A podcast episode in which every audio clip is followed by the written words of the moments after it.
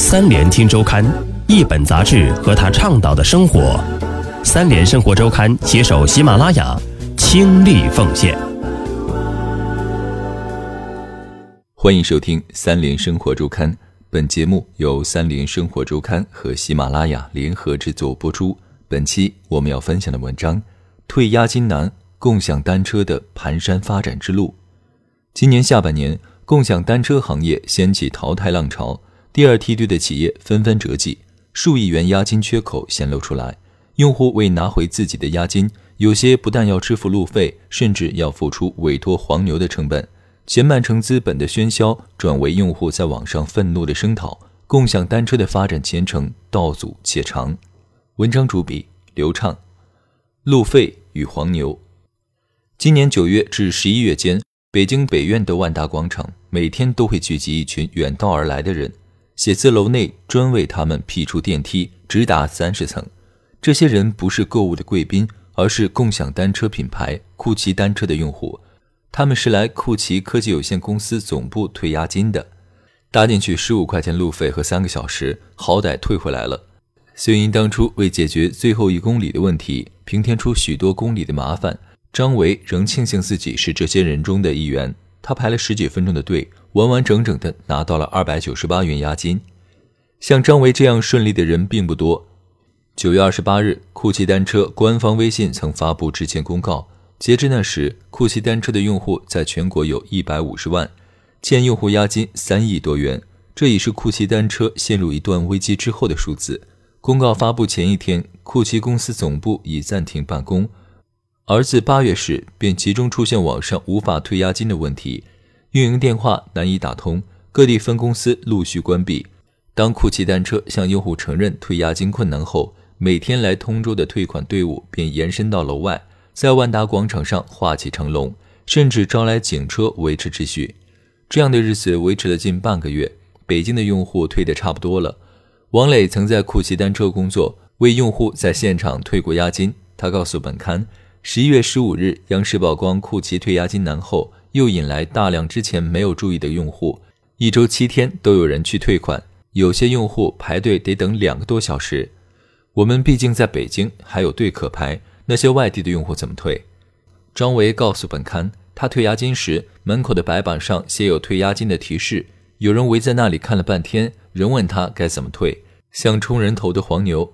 令人哭笑不得的是，无孔不入的黄牛党看中其中商机。本刊记者发现，一些网站均有黄牛要价一百三十元至一百六十元不等，就要卖代退押金。十一月二十日之前，这些黄牛大多采用到现场排队的方式。酷骑单车也注意到这个问题，为了证明身份，他们要求带本人身份证等有效证件，但似乎收效甚微。黄牛要求客户提供姓名、电话和身份证号。据其他媒体调查，有些黄牛在十天之内便能盈利六千余元。本刊记者来到通州北约的万达广场时，广场上已恢复平日的秩序。张伟赶上的几乎是最后一班车，酷骑单车蹬着轻省，押金一直不舍得退。得知手机客户端已无法退款后，他于十一月十六日来到现场。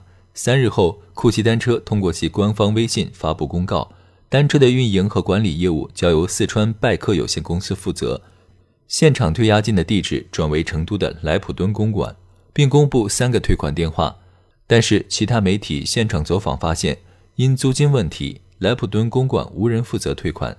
又过三日，酷骑单车再发公告，声称由于线下退款点的开设已严重影响现场公共秩序，线下退款点暂停，只保留电话退款业务。本刊记者尝试拨打电话。发现三个号码已被屡屡失败的用户举报为诈骗电话，均未接通。一个用户如果找黄牛拿回押金，在不受骗的情况下，他将付出将近一半押金的代价；如果不找，他可能一分钱也拿不到。张伟已无需面对这样的抉择，但一波未平，一波又起。他钟爱的小蓝单车也出现押金无法退回的问题。与酷骑单车几乎同时，自九月开始，小蓝单车不断被爆出押金未能及时退还的现象。十月二十日，小蓝单车曾发布公告称，用户于二零一七年十月三十日之前申请的退款，将于二零一七年十一月十日前退还完毕。但直至十一月中旬，不少用户并未收到退款。十一月十六日，小蓝单车 CEO 李刚发公开信，表示小蓝单车将由拜客出行代理运营。当张伟打算退押金时，手机客户端显示无法登录。小蓝单车在望京的总部也已人去楼空。这一次，张伟连退押金的平台都找不到。虽然线下的退款渠道已经消失，但用户线上的维权汹涌澎湃。他们组建多个公益诉讼 QQ 群，号召用户向消协提出公益诉讼的申请。即使不少小蓝单车的用户截至本刊发稿时通过手机客户端拿回押金，他们中的许多人仍向消协提出申请。他们不仅想要回自己的押金，更想知道巨额的押金的去向。难以追讨的押金。酷骑单车和小蓝单车濒临倒闭不是个例，它标志着共享单车企业第二梯队的崩溃。遥想今年六月初，酷骑单车曾因土豪金的配色烧遍社交媒体，吸引来一千四百万的用户；而一向以好骑著称的小蓝单车，用户超过两千万。可是，当他们上居于高位时，共享单车的变局已悄然浮现。今年六月十三日，悟空单车宣布退出市场。成为首家倒闭的共享单车。一周多后，另一家小共享单车企业三 w Back 倒闭。七月高峰期时，注册用户达六百多万的小明单车陷入退押金难的困局。一个月后，用户约十五万的钉钉单车倒闭。此时，第二梯队的两个领头羊也相继陷入押金泥沼。截至小蓝单车濒临倒闭，据芝麻信用提供的数据粗略统计，各倒闭的共享单车企业加在一起。用户押金损失已经十几亿元，这是在技术成熟的基础上，共享单车行业在按照市场的需求进行的优胜劣汰。北京飞马旅创业项目管理机构的发起人郭鑫向本刊介绍，投资方希望能尽快回本，砸钱大力投资，消费者从中获益，市场火爆，各方蜂拥而上。而随着共享单车的深入发展，互联网经济中麦特卡尔夫定律的重要性越来越突出。现在正是它展现威力的时刻，就是说，谁的产品在市场中被使用的越多，它获得的价值越大。所以，地盘最重要，用户能骑到是第一位的。结果，共享单车爆炸式发展的结局便是，互联网经济容不下老三。不过，企业被淘汰，并不意味着用户押金必然受波及，有些被固定下来的押金尚可退回。酷骑单车在九月发布的致歉公告中曾透露。那时，微信冻结了四千万元资金，无法退给用户。与此同时，支付宝表示限制酷骑的企业账户的转账功能，但未关闭退款押金功能。如今，王磊告诉本刊，当酷骑单车用户通过偶尔打电话或找黄牛退款时，支付宝内的押金池已干，只剩微信支付的押金。或许这些押金是酷骑单车用户仅剩的希望。酷骑单车前 CEO 高伟伟与小蓝单车前副总裁胡宇费均曾在媒体前表示，企业曾将部分押金作为运营资金，投资更多的单车。押金本质上是为防范违约行为，出租方向承租方收取的风险保证金。中国人民大学法学教授刘俊海向本刊介绍，但押金仍属于用户，企业将押金用于运营和投资，等于让用户承担投资的风险。用户并不是股东，并没有这样的责任。用户的道德风险被防范住了，共享单车企业的道德风险却没有约束。在押金问题已出现苗头时，政府部门也意识到这个问题。今年八月，由交通运输部等十部门联合发布的一份指导意见书，其中除了鼓励共享单车企业免押金外，保证押金能够专款专用的举措，便是企业与银行达成协议，在注册地开办用户押金的专门账户。实施银行托管。一位银行从业者告诉本刊，银行托管是指银行帮助企业管理押金，当用户需要退款时，由企业发出指令，由银行退钱。银行与企业签订协议后，银行需向涉及的群体公示押金的月报、季报、年报，用户可以获知押金的去向。意见书出台前后，各单车企业已纷纷表示将把押金交于银行托管。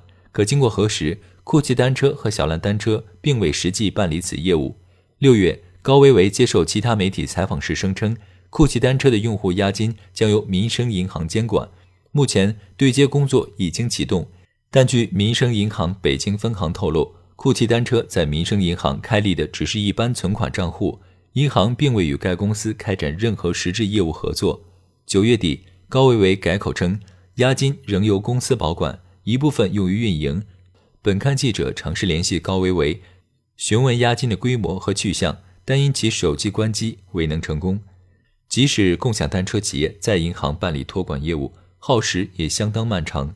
原小蓝单车首席战略师陈怀远向本刊回忆，小蓝单车很早便与招行办理托管合作，但经与招商银行有关人士核实，他们与小蓝单车并无资金托管业务上的合作。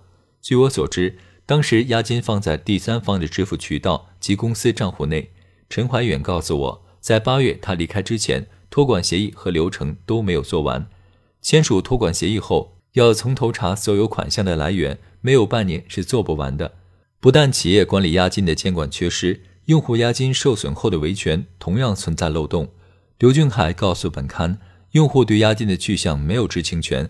当前合同法里的租赁合同至今没有押金监管条款，而从监管部门的角度来看，权责的划分并不细致。本刊致电交通运输部。交通处的工作人员告诉本刊，监管共享单车押金的政府部门是交通运输部和中国人民银行。十一月二十三日，交通运输部新闻发言人吴春耕在新闻发布会上表示，交通部密切关注跟踪有关情况，指导地方交通运输部门联合相关部门妥善应对处置，提前采取针对性措施，防止出现相关风险。但是，共享单车的用户不会沉默的等待。当酷骑单车撤销现场退款点后，浙江的律师和酷骑单车的用户在网上组建酷骑全国公益诉讼的 QQ 群，六个群在两天内满了四个，召集用户逾四千人。几天后，有押金问题的小蓝单车和小明单车也相继组建公益诉讼群，他们寄出的材料有两份：申请中国消费者协会提起公益诉讼书交于中国消费者协会，酷骑破产申请书交于法院。他们希望通过这种方式找回公道和押金，因为个人起诉成本高又麻烦，而受害人数众多。根据相关法律，用户们认为已经符合公益诉讼的要求，希望消协向酷骑公司提出公益诉讼。若酷骑公司宣布破产，请消协代表全国受害者向破产管理人申请债权，并申请依法追究酷骑单车的主要股东和高管的侵占罪的刑事责任。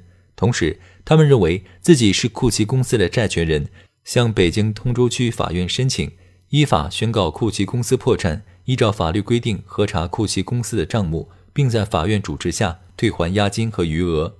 近期，一些主流媒体报道了消协已经收到上千份公益诉讼申请，消协召开共享单车问题座谈会的消息。